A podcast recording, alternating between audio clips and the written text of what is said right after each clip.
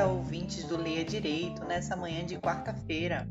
Eu sou a Natália Damasceno, advogada formada pela UFRN, falando aqui direto da Terra da Garoa. Hoje, depois de uma série de episódios sobre direito eleitoral, que eu acho que vocês já estão percebendo, né, que a gente estava bem monotemático, hoje a gente vai fazer um pouquinho diferente, falando sobre direito internacional, lendo um pouquinho do livro de Portela, vai ser o capítulo 6 e vamos falar sobre a parte atinente aos órgãos do Estado nas relações internacionais. Sem mais delongas, vamos nessa.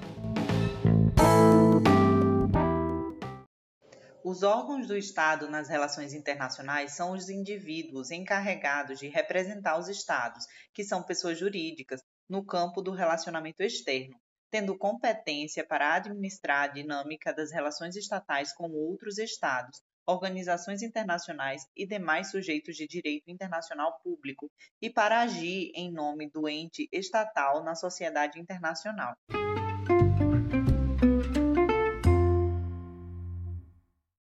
Noções gerais. Tradicionalmente, a representação internacional do Estado tem sido incumbência do chefe de Estado, do chefe de governo, do ministro das Relações Exteriores, dos agentes diplomáticos, ou seja, os diplomatas, e, os, e dos agentes consulares, que são os cônsules, que continuam, aliás, exercendo papel destacado na formulação e condução da política externa estatal e das ações do Estado no campo das relações internacionais. Entretanto, as relações internacionais na atualidade são marcadas pelo crescente dinamismo e pela maior complexidade dos temas tratados. Com isso, é, ca é cada vez mais comum o envolvimento de pessoal da administração pública especializado em outras áreas específicas, comércio, defesa, etc., no tratamento dos assuntos externos do Estado. Dessa forma, é cada vez mais comum que outras autoridades e funcionários também sejam chamados a agir em nome do Estado na sociedade internacional, a exemplo de ministros, presidentes de órgãos públicos, governadores de estados, da federação, etc. Tal intervenção é frequente quando do tratamento de temas de caráter mais técnico e do interesse direto de certas comunidades dentro do Estado. Neste capítulo, trataremos apenas dos tradicionais órgãos do Estado nas relações internacionais, cujas competências típicas incluem atos de representação internacional, examinando não apenas as funções que exercem no âmbito externo, como também as prerrogativas, privilégios e imunidades com que contam quando estão no exterior, para que possam exercer de maneira livre suas funções. Em todo caso, e por mais que a atuação de outras autoridades nas relações internacionais ainda não tenha sido objeto de maior atenção na doutrina, entendamos que o fato de tais autoridades exercerem funções de representação estatal lhes confere no exterior prerrogativas ao menos semelhantes àquelas que gozam órgãos do Estado que tradicionalmente exercem funções de representação internacional. Por fim, destacamos que os órgãos do Brasil nas relações internacionais deverão, no exercício de suas funções, observar os princípios constitucionais que o Estado brasileiro deve seguir nas relações internacionais, que são os seguintes: Constituição, artigo 4 independência nacional, prevalência dos direitos humanos, autodeterminação dos povos, não intervenção, igualdade entre os Estados, defesa da paz, solução pacífica dos conflitos, repúdio ao terrorismo e ao racismo, cooperação entre os povos para o progresso da humanidade, concessão de asilo político. Parágrafo único. A República Federativa do Brasil buscará a integração econômica, política, social e cultural dos povos da América Latina, visando a formação de uma comunidade latino-americana de nações. Dado o caráter normativo dos princípios, o artigo 4 do texto constitucional configura verdadeira prescrição de conduta que deve orientar a formulação e a execução da política externa brasileira e da ação dos órgãos do Brasil nas relações internacionais.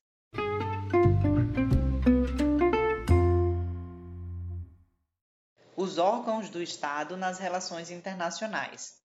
A seguir, estudaremos os principais desdobramentos teóricos e práticos vinculados ao papel exercido pelo chefe de Estado pelo chefe de governo, pelo ministro das Relações Exteriores e pelos agentes diplomáticos e consulares nos atos de representação internacional do ente estatal.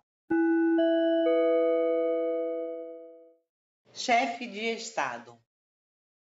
O chefe de Estado é o principal órgão do Estado nas relações internacionais e, portanto, é o principal representante estatal na sociedade internacional.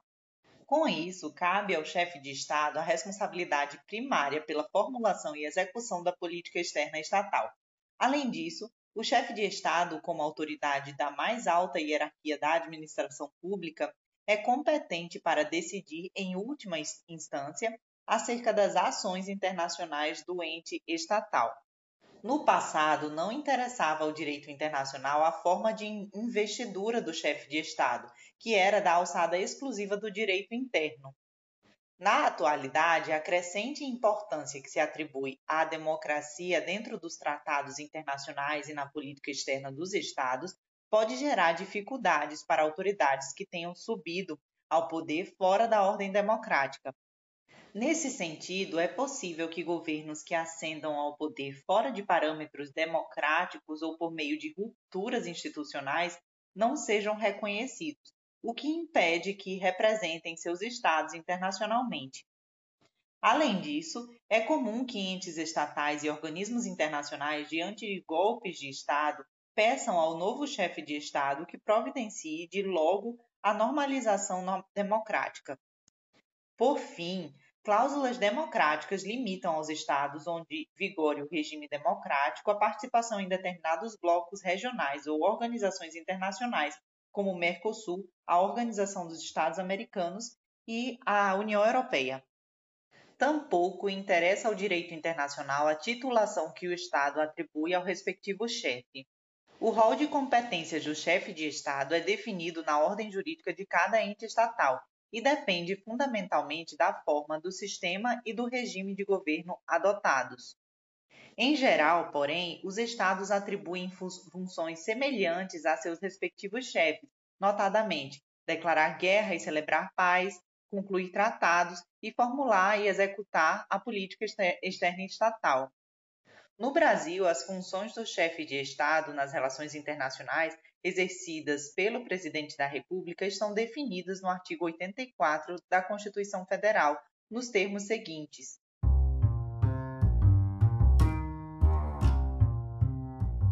compete privativamente ao Presidente da República manter relações com estados estrangeiros e acreditar seus representantes diplomáticos, celebrar tratados, convenções e atos internacionais sujeitos a referendo do Congresso Nacional, declarar guerra no caso de agressão estrangeira, autorizado pelo Congresso Nacional ou referendado por ele, quando ocorrida no intervalo das sessões legislativas e nas mesmas condições decretar total ou parcialmente a mobilização nacional.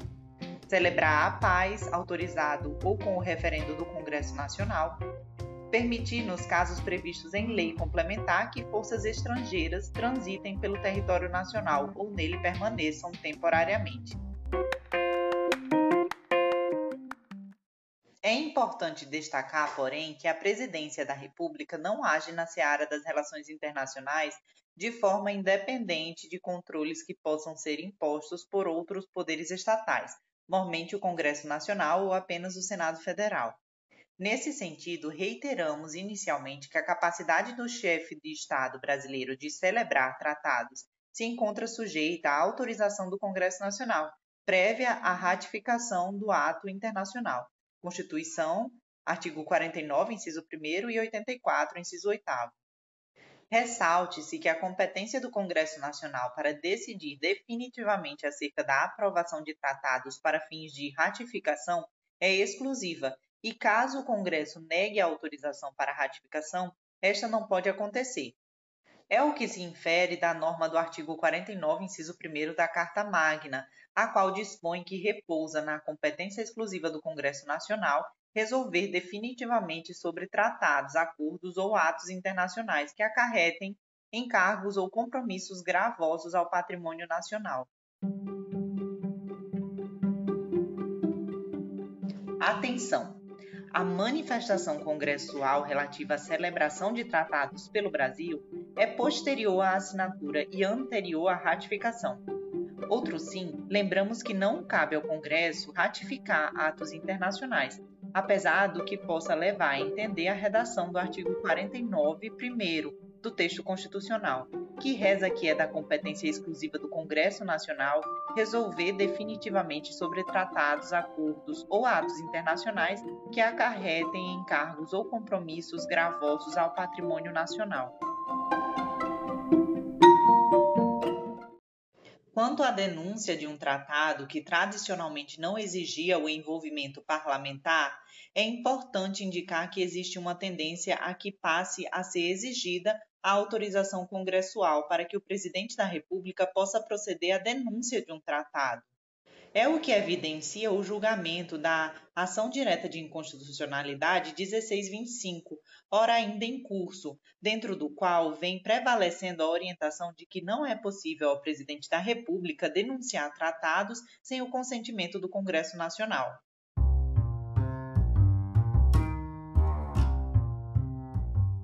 Na data do fechamento desta edição, o julgamento ainda não havia sido concluído, continuando pendente a decisão final acerca da constitucionalidade do Decreto 2100 de 96, que tornou pública a denúncia pelo Brasil da Convenção 158 da OIT, relativa ao término da relação de trabalho por iniciativa do empregador.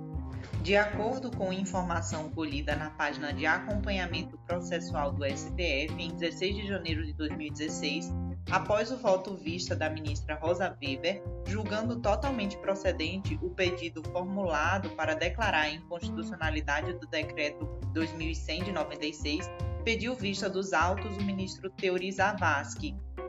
Como o objetivo da ADI em apreço relaciona-se com a proteção da dignidade humana, deixamos para examinar o assunto no tópico A denúncia de tratados de direitos humanos em face do direito brasileiro, no capítulo 6 da parte 3 desta obra. Como indicado no bojo do próprio artigo 84, inciso 19 e 20, compete ao presidente da República declarar a guerra e celebrar a paz, mas com autorização ou referendo congressual. Atenção! pode a presidência permitir que forças estrangeiras transitem pelo território nacional ou nele permaneçam temporariamente, nos casos previstos em lei complementar, Constituição, artigo 84, inciso 21. Em princípio, com a autorização do Congresso Nacional, em ato de competência exclusiva, artigo 49, segundo. Entretanto, pode lei complementar dispensar a possibilidade de autorização congressual em casos do tipo.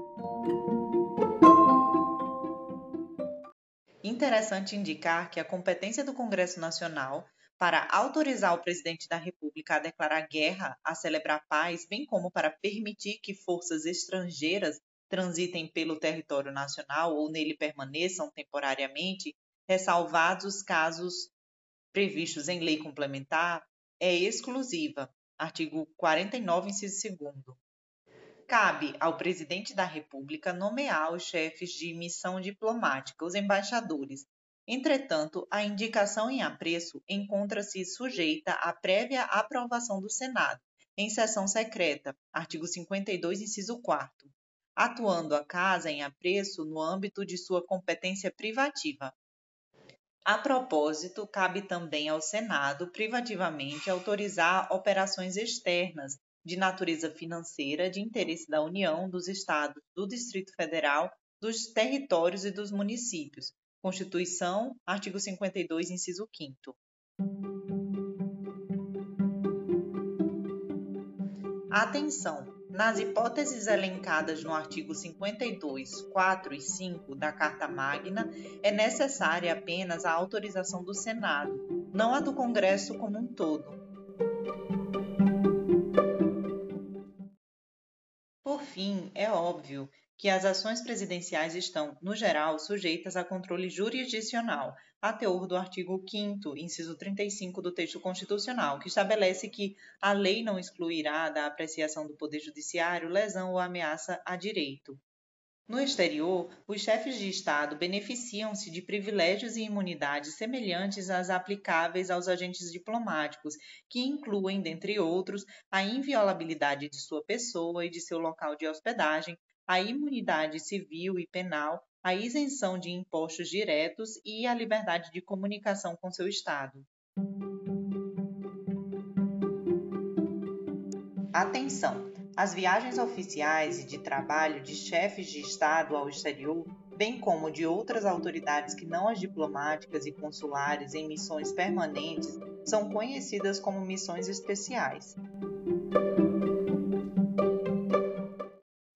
Fundamento dessas prerrogativas é permitir que os chefes de Estado possam exercer suas funções da maneira mais livre possível, de forma a que possam defender os interesses dos respectivos entes estatais sem impedimentos e temores.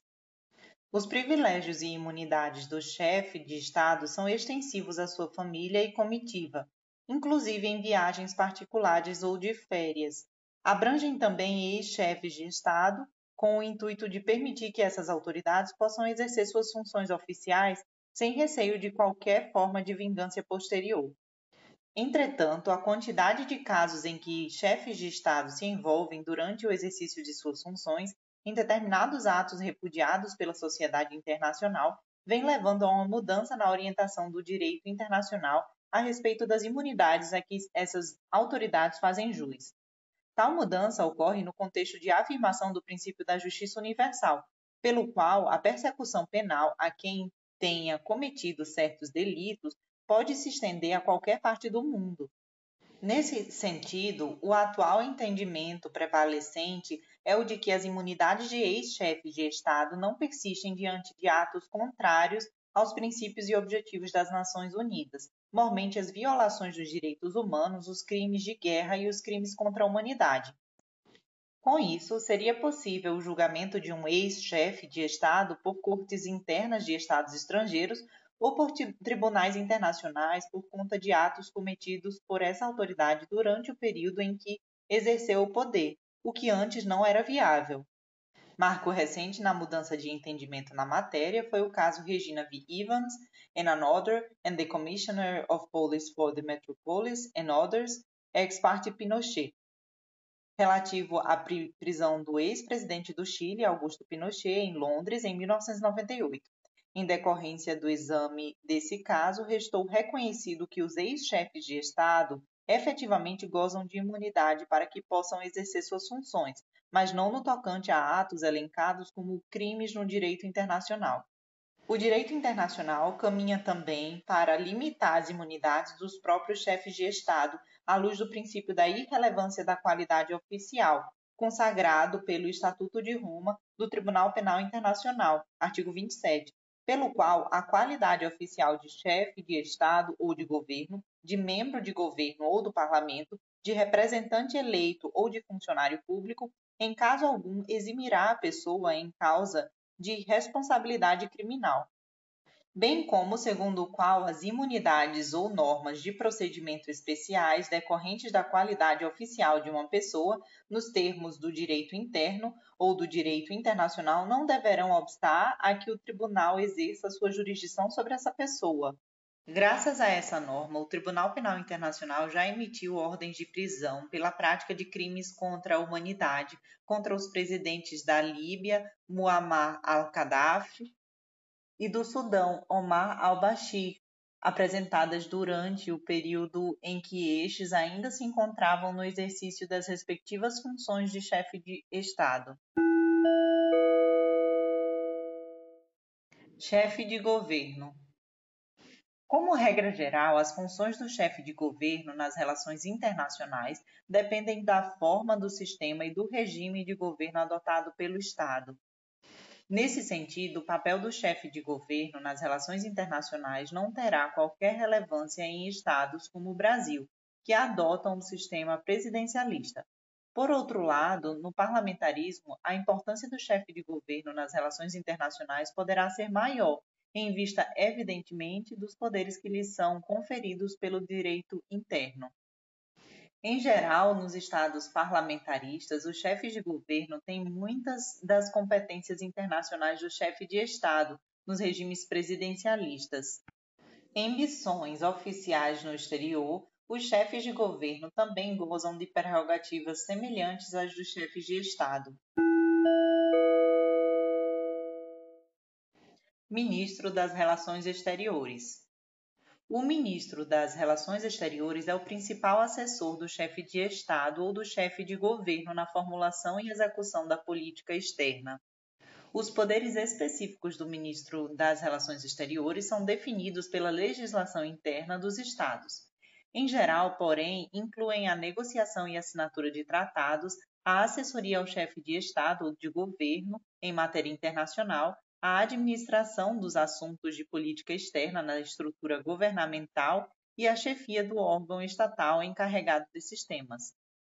A definição da titulação do cargo de ministro das Relações Exteriores não interessa ao direito internacional e pode variar entre os estados. Por exemplo, o Brasil adota o título Ministro das Relações Exteriores. Portugal emprega Ministro dos Negócios Estrangeiros e os Estados Unidos Secretário de Estado. No exterior, os ministros das Relações Exteriores também gozam de prerrogativas semelhantes às dos chefes de Estado e de governo. O Ministério das Relações Exteriores é o órgão governamental encarregado de assessorar o chefe de Estado e a administração pública como um todo em matéria internacional e de coordenar as ações nesse sentido, embora, como afirmamos anteriormente, não mais seja a única instituição estatal a atuar na área internacional em vista da necessidade de tratamento especializado de certos temas. A designação desse órgão também pode variar entre os estados. Os Estados Unidos, por exemplo, adotam o título Departamento de Estado, US Department of State. Em outros estados, a pasta pode incorporar outros assuntos, como na Argentina, com o Ministério das Relações Exteriores, Comércio Internacional e Culto, Ministério de las Relaciones Exteriores, Comércio Internacional e Culto. Na América Latina, é comum que os ministérios das Relações Exteriores sejam ainda chamados de chancelaria. O Ministério das Relações Exteriores do Brasil, também conhecido como Itamaraty, é composto pela Secretaria de Estado das Relações Exteriores em Brasília, pelos escritórios regionais instalados em diversas capitais do Brasil e pela, pelas primeira e segunda Comissão Brasileira Demarcadora de Limites, com sedes, respectivamente, em Belém e no Rio de Janeiro. No exterior, compreende as missões diplomáticas, embaixadas, as repartições consulares, consulados e missões e delegações junto aos organismos internacionais. 817 de 2016, artigo 1 o Ministério das Relações Exteriores tem as seguintes áreas de competência: 1. Um, política internacional. 2. Relações diplomáticas e serviços consulares. 3. Participação nas negociações comerciais, econômicas, técnicas e culturais com governos e entidades estrangeiras. 4. Programas de cooperação internacional e de promoção comercial. 5. Promoção do comércio exterior, dos investimentos e da competitividade internacional do país, em coordenação com as políticas governamentais de comércio exterior. E seis, apoio a delegações, comitivas e representações brasileiras em agências e organismos internacionais e multilaterais. O parágrafo único desse artigo acrescenta: cabe ao Ministério auxiliar o Presidente da República na formulação da política exterior do Brasil, assegurar sua execução e manter relações com Estados estrangeiros, organismos e organizações internacionais.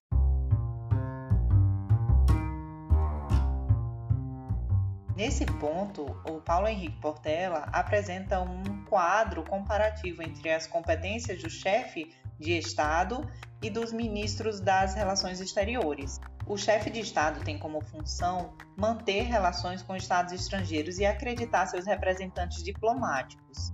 Já o ministro das Relações Exteriores tem como competência auxiliar o presidente da República na formulação da política exterior do Brasil, assegurar sua execução e manter relações com estados estrangeiros e organizações internacionais. O chefe de Estado celebra tratados, convenções e atos internacionais sujeitos a referendo do Congresso Nacional. O ministro das Relações Exteriores realiza a política internacional, relações diplomáticas e serviços consulares.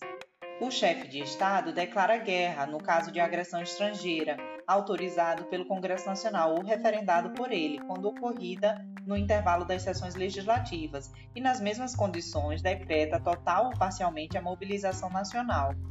Já o ministro das Relações Exteriores participa nas negociações comerciais, econômicas, técnicas e culturais com governos e entidades estrangeiras.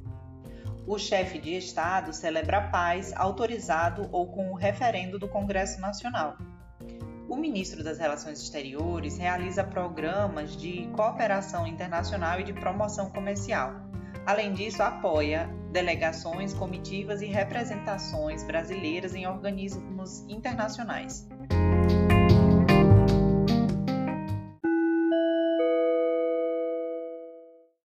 Agentes diplomáticos. Os agentes diplomáticos ou diplomatas são os funcionários do Estado encarregados essencialmente de representá-lo em suas relações internacionais. A diplomacia é atividade antiga, remontando aos primórdios da história, quando os povos ainda não haviam se organizado sob a forma estatal que conhecemos atualmente. No passado, predominava a diplomacia ad hoc, marcada pela realização de missões oficiais e pela ação de enviados extraordinários, não pelo estabelecimento de agentes diplomáticos nos estados. Na forma atual, que se consolidou a partir da Paz de Westfália, é comum a diplomacia permanente, com missões diplomáticas sediadas nos estados estrangeiros, embora a diplomacia ad hoc continue a existir. A atividade dos agentes diplomáticos é regulada pela Convenção de Viena sobre Relações Diplomáticas de 1961, Decreto 56.435 de 65, que consolidou costumes praticados há séculos na prática da diplomacia ao redor do mundo. Preliminarmente, cabe distinguir os diplomatas dos funcionários internacionais, que trabalham em organizações internacionais e que são habitualmente confundidos com os agentes diplomáticos. Cabe destacar que ambos se diferenciam não só por se vincularem a entidades diferentes como também pelo fato de seu estatuto jurídico ser diferenciado, inclusive no campo das prerrogativas às quais fazem jus, embora na realidade os privilégios e imunidades com que contam para que reste garantido o eficaz exercício de suas funções não sejam tão diferentes. Essencialmente, as funções dos diplomatas confundem-se com as da missão diplomática, que incluem dentre outras, representar o Estado acreditante perante o Estado acreditado, proteger os interesses do Estado acreditante e de seus nacionais no Estado acreditado, negociar com o governo do Estado acreditado, inteirar-se por todos os meios lícitos das condições existentes e da evolução dos acontecimentos do Estado acreditado ou da organização internacional junto à qual atuam e informar o Estado acreditante a respeito e promover relações amistosas e desenvolver as relações econômicas, culturais e científicas entre o Estado acreditante e o acreditado. Atenção! O Estado acreditante é o Estado que envia agentes diplomáticos. O Estado acreditado é o que os recebe.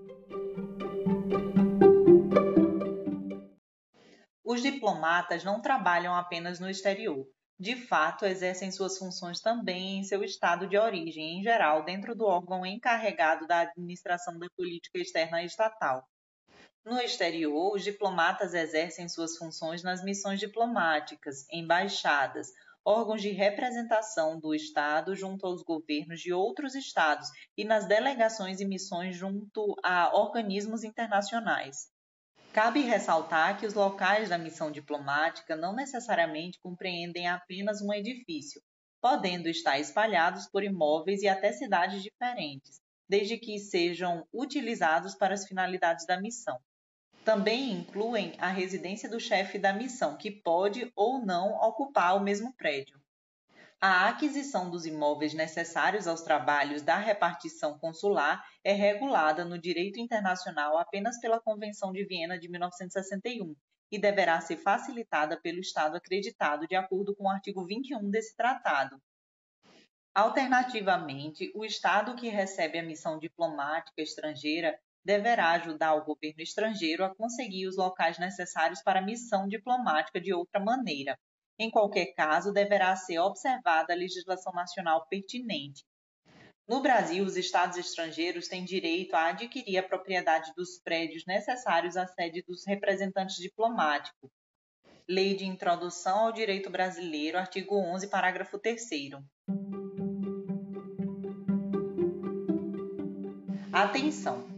Entretanto, é oportuno destacar que os Estados estrangeiros, bem como as organizações de qualquer natureza que eles tenham constituído, dirijam ou hajam investido de funções públicas, não poderão adquirir no Brasil outros bens imóveis ou suscetíveis de desapropriação.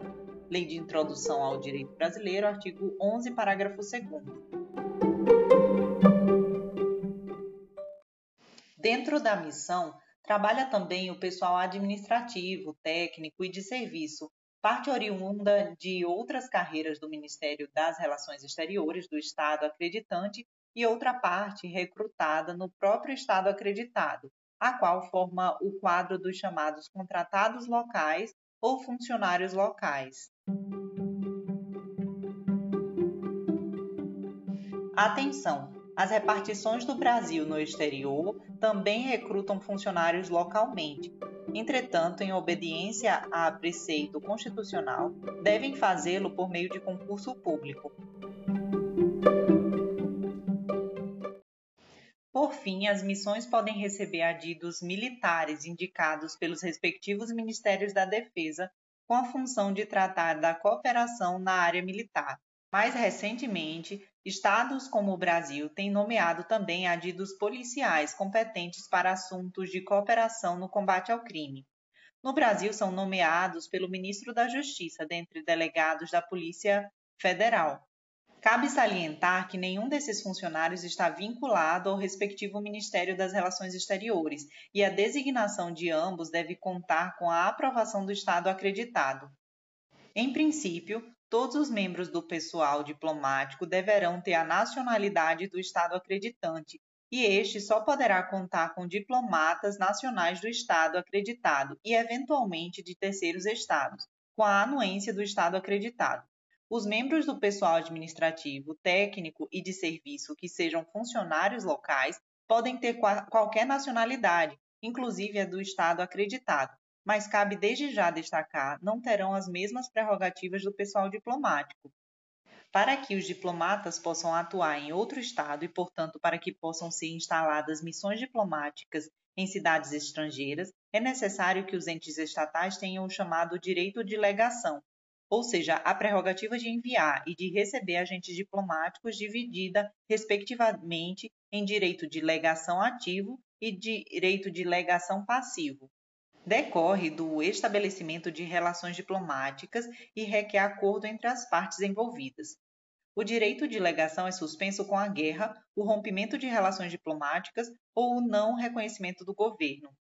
O direito de legação confere ao Estado a mera faculdade de abrir missão diplomática no exterior, não obrigando a respeito, visto que a abertura de embaixada obedece também a critérios de interesse público, revelados na importância que se atribua ao relacionamento com determinado Estado e à disponibilidade orçamentária. Parte da doutrina entende que o direito de legação pertence apenas aos Estados. Entretanto, a prática revela que as organizações internacionais também o utilizam. O encarregado direto de chefiar os trabalhos da missão diplomática, embaixada, é o embaixador, também conhecido como chefe de missão ou chefe de missão diplomática. É considerado como chefe de missão a pessoa encarregada pelo Estado acreditante de agir nessa qualidade. Portanto, sua nomeação cabe ao Estado que representa. Enquanto exerce suas funções, o chefe de missão é diplomata. Entretanto, o embaixador não necessariamente pertence a um quadro de carreira diplomática, podendo, na maior parte dos estados, ser indicado entre pessoas de confiança do primeiro mandatário do ente estatal. O artigo 14 da Convenção de Viena de 1961 divide os chefes de missão diplomática em três classes: embaixadores ou núncios acreditados perante chefes de Estado e outros chefes de missão de categoria equivalente, enviados, ministros ou internúncios, acreditados perante chefes de Estado e encarregados de negócios, acreditados perante ministro das Relações Exteriores. Ressalte-se que, ressalvadas questões de precedência e de etiqueta, não se fará nenhuma distinção entre chefes de missão em razão de sua classe. Cabe destacar que o título núncio ou núncio apostólico é atribuído aos chefes de missões diplomáticas da Santa Sé, conhecidas como nunciaturas apostólicas. Já os encarregados de negócios são funcionários que substituem o embaixador em suas ausências ou que respondem por uma embaixada em períodos em que não há chefe de missão diplomática indicado ou em que estes ainda não assumiram suas funções. A nomeação do embaixador é processo que requer no direito internacional o pedido e a concessão do agrimã do francês concordância, anuência.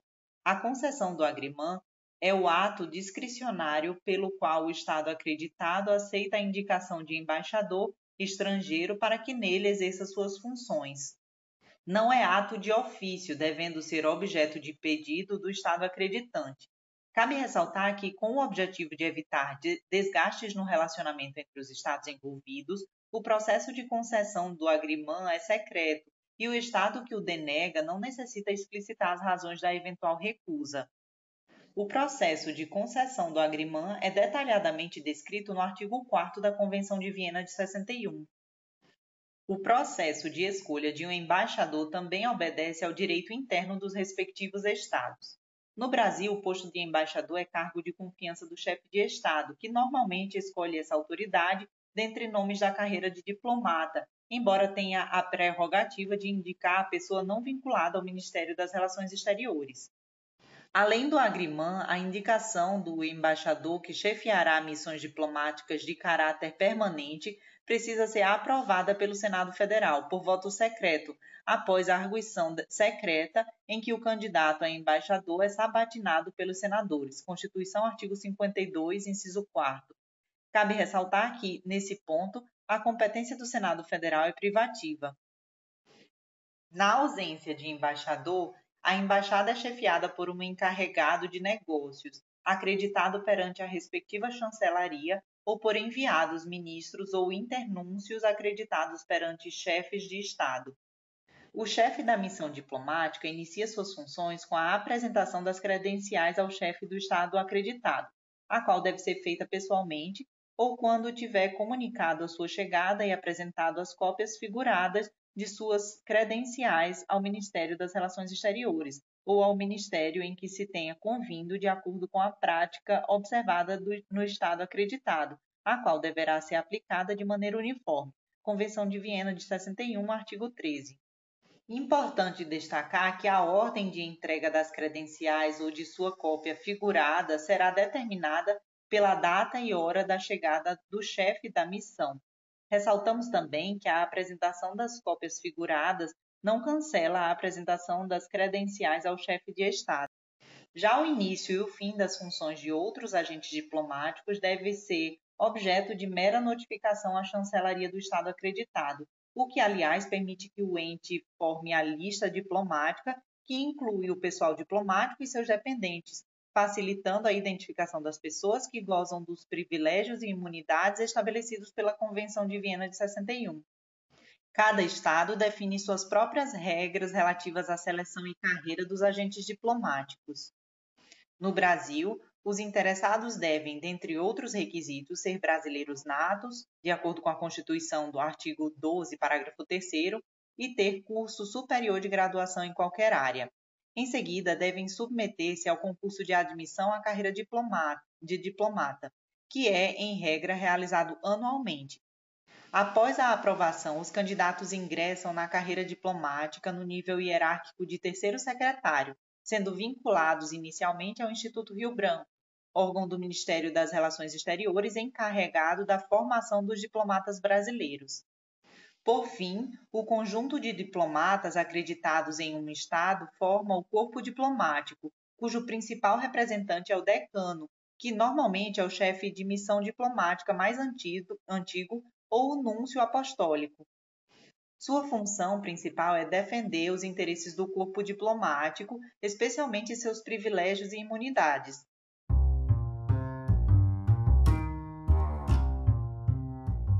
são funções dos agentes diplomáticos: representar o Estado acreditante perante o Estado acreditado, proteger os interesses do Estado acreditante e de seus nacionais no Estado acreditado, negociar com o governo do Estado acreditado, inteirar-se das condições e da evolução dos acontecimentos do Estado acreditado ou da organização internacional junto à qual atuam e, informar o Estado acreditante a respeito, promover relações amistosas e desenvolver as relações econômicas, culturais e científicas entre o Estado acreditante e o Estado acreditado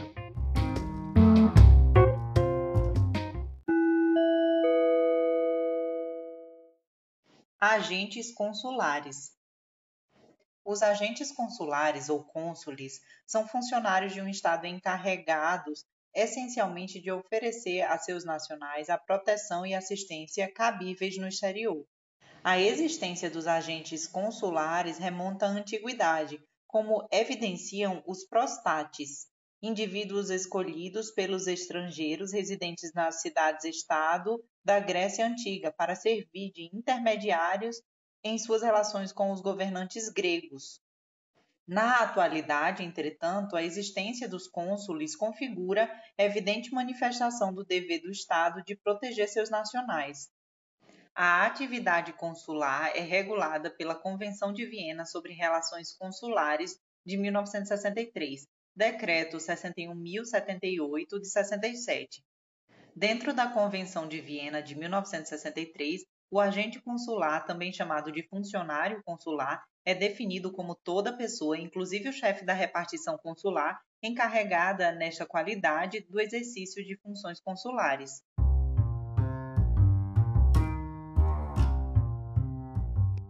Cabe destacar que a Convenção de Viena de 1963 diferencia o funcionário consular do empregado consular, definindo este como toda pessoa empregada nos serviços administrativos ou técnicos de uma repartição consular. A respeito, Convenção de Viena de 1963, artigo 1, parágrafo 1, a linha D e E. No geral, compete ao agente consular a proteção dos interesses do Estado que o envia e de seus nacionais, pessoas físicas ou jurídicas. É nesse sentido que os agentes consulares podem exercer um amplo rol de funções, muitas das quais assemelhadas ou comuns às dos agentes diplomáticos. Entretanto, a essência da função consular gira em torno da proteção e da assistência aos nacionais no exterior. Nesse sentido, compete ao agente consular a função notarial e de registro civil. De fato, cabe ao cônsul emitir documentos de seu Estado que sejam do interesse de seus nacionais no exterior ou eventualmente de estrangeiros, como registros de nascimento, legalizações, documentos de viagem, etc. A propósito, o agente consular é competente para emitir vistos a estrangeiros que desejem viajar ao Estado que representa. Ainda no mesmo sentido, outra função do cônsul é oferecer a proteção, ajuda e assistência possível a nacionais no exterior, como aqueles que estejam em conflito com a lei, doentes, etc. O agente consular deve também resguardar os interesses dos nacionais no caso de sucessão por morte e os interesses de menores e incapazes que sejam nacionais de seu Estado, especialmente quando for requerida a tutela ou a curatela, deve finalmente tomar as medidas cabíveis para a representação dos nacionais perante as autoridades, inclusive as judiciais do Estado receptor. Dependendo da cidade onde atue, o cônsul poderá também exercer algumas funções típicas de agente diplomático, como as de promoção comercial, de atração de investimentos, de divulgação cultural, etc. Normalmente, essas funções são cumpridas em cidades que, apesar de não serem capitais de um Estado soberano, são importantes em campos como o econômico e o cultural, a exemplo de Nova York, nos Estados Unidos, e Milão, na, Itália. Um Estado que não tiver missão diplomática em outro Estado poderá ser ali representado por um funcionário consular, desde que com o consentimento do Estado receptor e sem prejuízo de seu status consular, bem como sem direito a privilégios e imunidades diplomáticas. Um agente consular poderá, após notificação ao Estado receptor, atuar como representante do Estado que o envia junto a uma organização internacional. Ressalte-se que, no desempenho dessas funções, o cônsul terá direito a todos os privilégios e imunidades que o direito internacional concede aos representantes estatais junto a organismos intergovernamentais. Entretanto, ao desincumbir-se de funções consulares, o agente consular não terá direito à imunidade de jurisdição maior do que a reconhecida aos funcionários consulares pela Convenção de Viena de 1963. O Estado que envia o agente consular é o Estado de envio, o estado que o recebe, por sua vez, é o estado receptor ou estado de acolhimento. Para facilitar o exercício de suas funções, os agentes consulares beneficiam-se do direito de se comunicarem com os nacionais de seu estado e de visitá-los, assim como estes têm a liberdade de manter contato com os funcionários consulares que possam assisti-los. Convenção de Viena de 1963, artigo 36 tendo relação direta com o direito do agente consular de comunicação com os nacionais do Estado que o envia, a notificação consular é o instituto de acordo com o qual as autoridades competentes do Estado receptor deverão, a partir de solicitação do interessado, informar o quanto antes a repartição consular cabível quando em sua jurisdição nacional do Estado do consulado for preso, encarcerado, posto em prisão preventiva ou detido de qualquer outra maneira. Ademais, toda comunicação dirigida à repartição consular pela pessoa presa deve igualmente ser transmitida rapidamente pelas autoridades nacionais do estado onde o consulado estiver atuando. A notificação consular, também conhecida como direito à informação sobre a assistência consular, é atualmente considerada pelo STF como prerrogativa jurídica de caráter fundamental, que hoje compõe o universo conceitual dos direitos básicos da pessoa humana, relacionada diretamente às garantias mínimas do devido processo legal e cuja observância é norma cogente dentro dos procedimentos penais e processuais penais. O STF acrescenta que o direito à notificação consular é prerrogativa a ser assegurada ao estrangeiro without delay, devendo, portanto, ser efetivada no exato momento em que se realizar a prisão do súdito estrangeiro e, em qualquer caso, antes que o mesmo preste a sua primeira declaração perante a autoridade competente. A expressão without delay significa exatamente, em tradução livre, sem demora, sem atraso naquilo que entendemos ser uma forma de dar cumprimento à Convenção de Viena sobre Relações Consulares e de garantir o direito à notificação consular, o Conselho Nacional de Justiça, CNJ, publicou a Resolução 162, dispondo acerca da comunicação de prisão de estrangeiro à missão diplomática de seu respectivo estado de origem. A resolução determina que a autoridade judiciária deverá comunicar a prisão de qualquer pessoa estrangeira à missão diplomática de seu estado de origem, ou, na sua falta, ao Ministério das Relações Exteriores e ao Ministério da Justiça no prazo máximo de cinco dias. A comunicação em apreço será acompanhada no caso de prisão definitiva de cópia da sentença penal condenatória ou do acórdão transitado em julgado e, na hipótese de prisão cautelar, de cópia da decisão que manteve a prisão em flagrante ou que decretou a prisão provisória. A resolução dispõe também que incumbe à autoridade judiciária, após a realização das perícias pertinentes, encaminhar o passaporte do preso estrangeiro à respectiva missão diplomática ou, na sua falta, ao Ministério das Relações Exteriores, no prazo máximo de cinco dias. Por fim, a resolução reza que caberá ao juiz da execução penal comunicar a missão diplomática do estado de origem do preso estrangeiro ou, na sua falta, ao Ministério das Relações Exteriores e ao Ministério da Justiça, no prazo máximo de cinco dias, acerca da progressão ou regressão de regime, de, da concessão de livramento condicional e da extinção da punibilidade. De nossa parte, entendemos que a Resolução 162 deveria ter previsto que o juiz dirigisse as comunicações pertinentes às autoridades consulares e às autoridades diplomáticas e consulares, à luz das normas da Convenção de Viena sobre Relações Consulares, artigo 5, letra E, que determinam que cabe aos agentes consulares velar pela proteção e assistência de seus nacionais no exterior, inclusive quando, quando estão presos.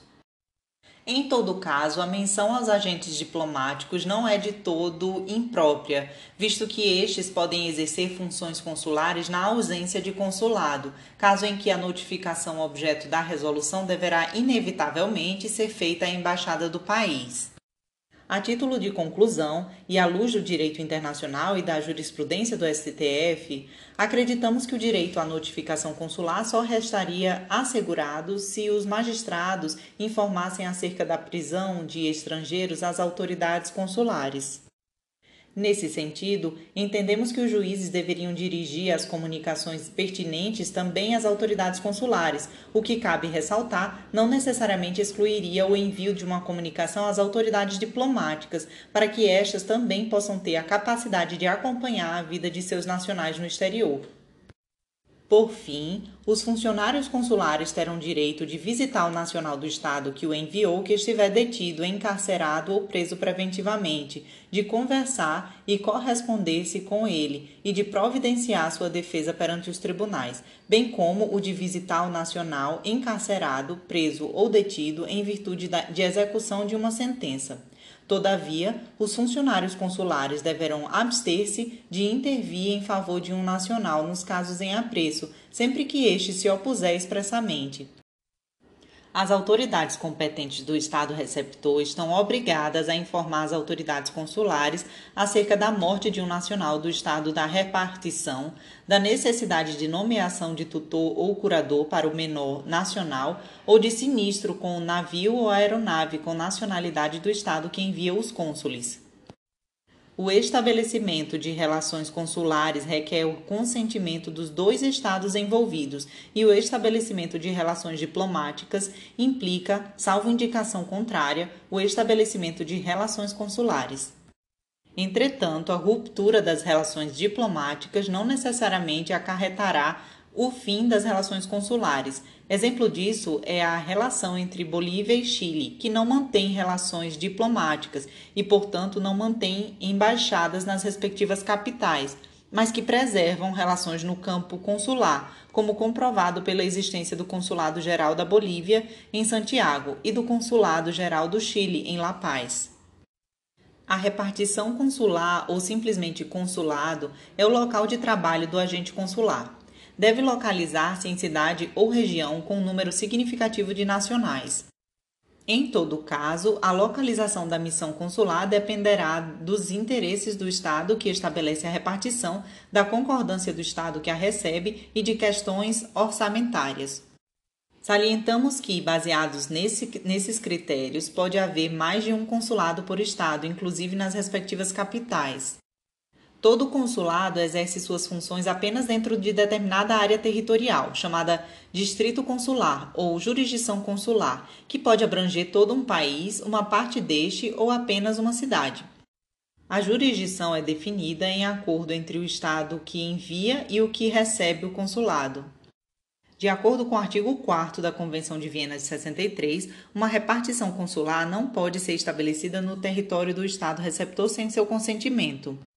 A sede da repartição consular, sua classe e a jurisdição consular, bem como a mudança de qualquer um desses pontos, serão fixadas pelo Estado que envia, mas também dependerão da aprovação do Estado receptor. Também será necessário o consentimento do Estado receptor se um consulado geral ou um consulado desejar abrir um vice-consulado ou uma agência consular numa localidade diferente daquela onde se situa a própria repartição consular. Por fim, também depende da anuência do Estado receptor a abertura de dependência do consulado fora de sua sede. A instalação de um consulado em determinada região pode não ser possível ou não se justificar em vista da quantidade de nacionais, de questões orçamentárias ou de outras circunstâncias.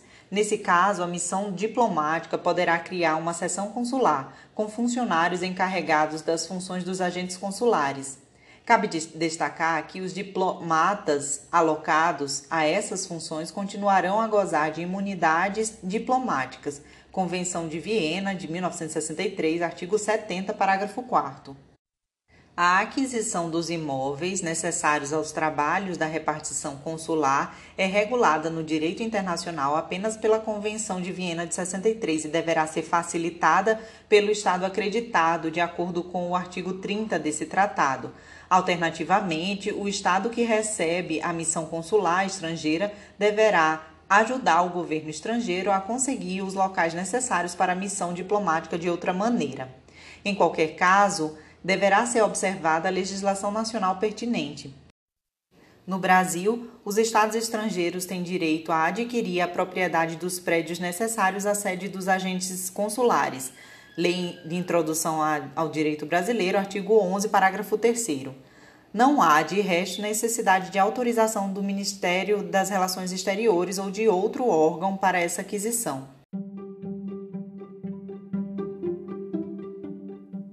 Atenção! Recordamos que os estados estrangeiros, bem como as organizações de qualquer natureza que eles tenham constituído, dirijam ou hajam investido de funções públicas, não poderão adquirir no Brasil bens imóveis ou suscetíveis de desapropriação.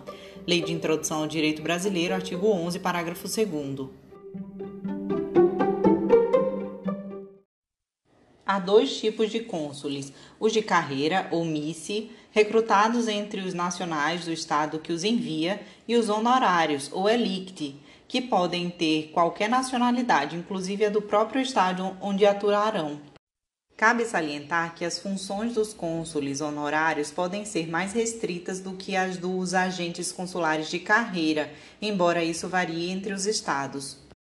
O chefe da repartição consular é o cônsul. A respeito, a Convenção de Viena de 1963 divide os chefes de repartição consular em quatro categorias: cônsules gerais, cônsules, vice-cônsules e agentes consulares, permitindo, porém, que os estados fixem livremente a denominação dos funcionários consulares que não forem chefes de repartição consular. A titulação do cônsul refletirá a importância do consulado para o Estado e, eventualmente, seu rol de funções, e será traduzida na própria titulação da repartição consular, que poderá, portanto, pertencer a uma das cinco classes seguintes: consulado geral, consulado, vice-consulado, agência consular e consulado honorário. Cada estado é livre para estabelecer suas próprias regras relativas à nomeação do chefe de sua missão consular. Entretanto, a nomeação do cônsul deve materializar-se por meio de um documento chamado Carta Patente, emitido pelo Estado que indica o agente consular e dirigido ao Estado que recebe o cônsul. Para que o chefe da repartição consular seja admitido no exercício de suas funções, é necessária a autorização do Estado que o recebe, denominada exequatur, cuja formalização, porém, não requer qualquer formato pré-estabelecido nos termos exatos do artigo 12, parágrafo 1 da Convenção de Viena de 63, pelos quais o chefe da repartição consular será admitido no exercício de suas funções por uma autorização do Estado receptor, denominada exequatur, qualquer que seja a forma dessa autorização. A concessão do exequatur não é mero ato administrativo, mas é ato discricionário de exercício de soberania por parte do Estado receptor, que pode negá-lo sem estar obrigado a comunicar ao Estado que envia o agente os motivos dessa recusa. No passado, os estados tinham funcionários dedicados especificamente às atividades consulares. Na atualidade, porém, o pessoal que exerce as funções de agente consular normalmente pertence à carreira diplomática e é alocado para o exercício de funções consulares quando necessário. Em outras palavras, ocorreu a unificação das carreiras diplomática e consular, que antes eram duas carreiras diferentes. Com isso, os diplomatas exercem funções de agente diplomático e de agente consular, conforme estejam lotados em missões diplomáticas ou em missões consulares, variando, portanto, o estatuto jurídico dos agentes segundo as funções que exerçam. Em todo caso, cabe a cada Estado decidir a respeito, podendo manter uma carreira consular específica, o que não é, porém, o caso do Brasil.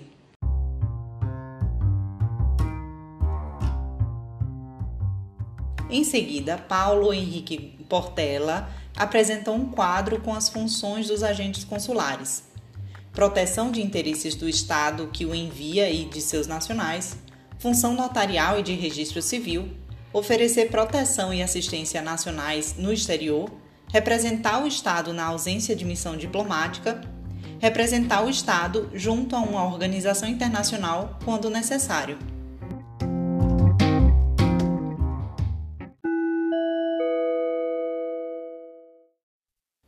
As missões especiais. As missões especiais são as viagens oficiais de autoridades do Estado ao exterior, como chefe de Estado, com o objetivo de tratar de assuntos de interesse da política externa nacional. Para que possam exercer suas funções de maneira livre, serena e desimpedida, essas autoridades gozam de privilégios e imunidades em sua passagem pelo exterior, extensivas a todos os membros de sua comitiva. Como regra geral, as imunidades das missões especiais são similares às imunidades diplomáticas. Em 1985, entrou em vigor a Convenção das Nações Unidas para as Missões Especiais, Convenção de Nova York, da qual o Brasil não é parte, não tendo sequer assinado seu texto.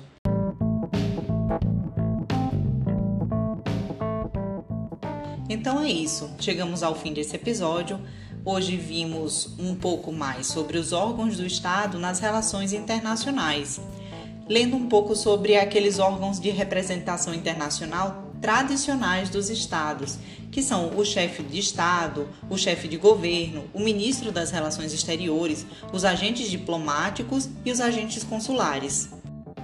De início, já tomamos nota de que autoridades e funcionários também podem agir em nome do Estado, com caráter mais técnico ou de interesse direto de certas comunidades dentro do Estado. Primeiro, podemos resumir um pouco as informações sobre o chefe de Estado. No passado, não interessava ao direito internacional a sua forma de investidura. Na atualidade, a crescente importância que se atribui à democracia pode gerar dificuldades para aquelas autoridades que tenham subido ao poder fora da ordem democrática. Cláusulas democráticas podem limitar a participação de alguns estados em determinados blocos regionais ou organizações internacionais, como ocorre com o Mercosul, a Organização dos Estados Americanos e a União Europeia. O chefe de Estado brasileiro pode celebrar tratados mediante autorização do Congresso Nacional, prévia à ratificação do ato internacional, de acordo com o artigo 49, inciso 1 e 84, oitavo da Constituição. Os chefes de Estado beneficiam-se no exterior de privilégios e imunidades semelhantes às aplicáveis aos agentes diplomáticos, que incluem, dentre outros, a inviolabilidade de sua pessoa e de seu local de hospedagem, a imunidade civil e penal, a isenção de impostos diretos e a liberdade de comunicação com seu Estado. Atualmente, a afirmação do princípio da justiça universal vem mitigando um pouco essa, esses, esses privilégios e imunidades. O atual entendimento prevalecente é o de que as imunidades de ex-chefes de Estado não persistem diante de atos contrários aos princípios e objetivos das Nações Unidas, mormente as violações dos direitos humanos, os crimes de guerra e os crimes contra a humanidade. O marco recente na mudança de entendimento nessa matéria foi o caso da coroa britânica contra Evans, outro, o chefe de polícia metropolitana de Londres e outros relativamente a Pinochet. É interessante ainda a gente perceber o princípio da irrelevância da qualidade oficial que está previsto no artigo 27 do Estatuto de Roma do Tribunal Penal Internacional. Sobre o chefe de governo, bem, esse não tem um papel relevante nos países que adotam o sistema presidencialista no que tange às relações internacionais.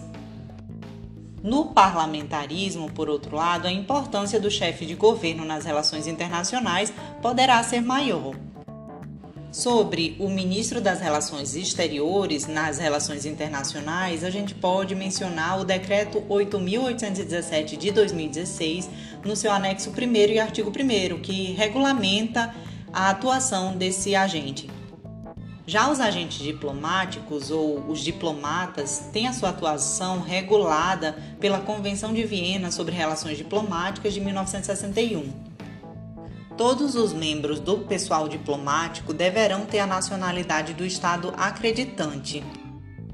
E este só poderá contar com diplomatas nacionais do Estado acreditado e, eventualmente, de terceiros estados com a anuência do Estado acreditado. Para que os diplomatas possam atuar em outro Estado, é preciso que exista o direito de legação, a prerrogativa de enviar e de receber agentes diplomáticos que poderá ser suspenso com a guerra, o rompimento de relações diplomáticas ou o não reconhecimento do governo. Apesar de não existir previsão nesse sentido, a prática revela que as organizações internacionais também o utilizam. Enquanto exerce suas funções, o chefe de missão é diplomata. Entretanto, o embaixador não necessariamente pertence ao quadro de carreira diplomática.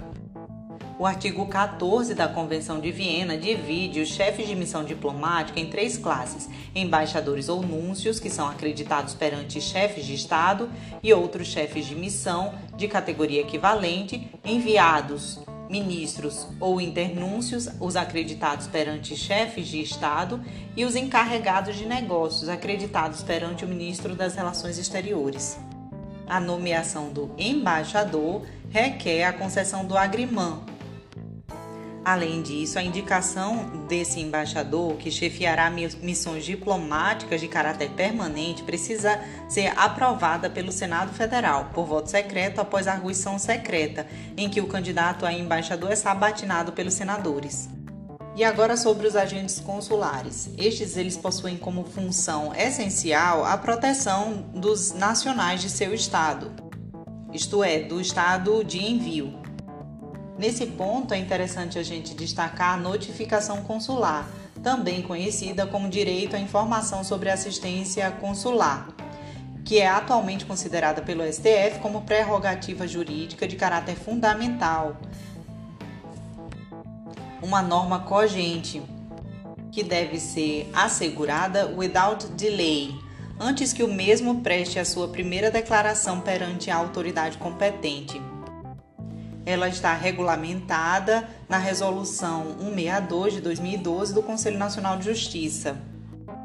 A autoridade judiciária deverá comunicar a prisão de qualquer pessoa estrangeira à missão diplomática de seu estado de origem ou, na sua falta, ao Ministério das Relações Exteriores e ao Ministério da Justiça, no prazo máximo de cinco dias. Portela entende que os juízes deveriam dirigir as comunicações pertinentes também às autoridades consulares. Na sua atuação de proteção aos nacionais, os cônsules também têm o direito de visitar esses nacionais quando detidos, encarcerados ou presos. Também de corresponder-se, de conversar e de providenciar também defesa perante os tribunais.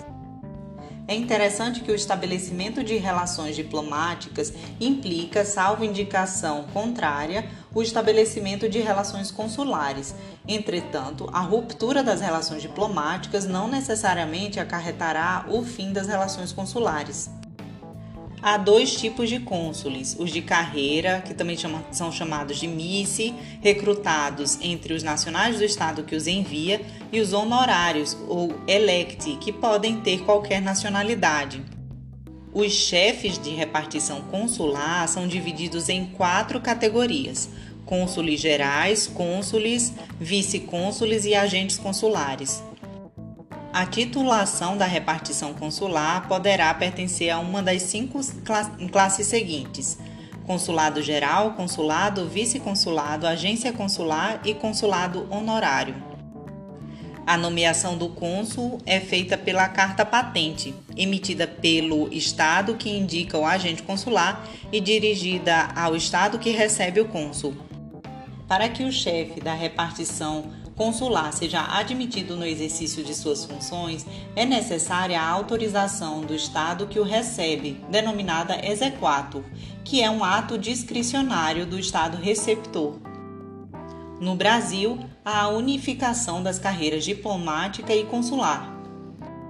E para finalizar esse episódio, a gente pode destacar uma única informação sobre as missões especiais que em 1985 entrou em vigor a Convenção das Nações Unidas para as Missões Especiais, que é a Convenção de Nova York, da qual o Brasil não é parte, não tendo sequer assinado seu texto. Ficamos por aqui. Espero que vocês tenham gostado desse episódio e nos encontramos no próximo. Tchau, tchau.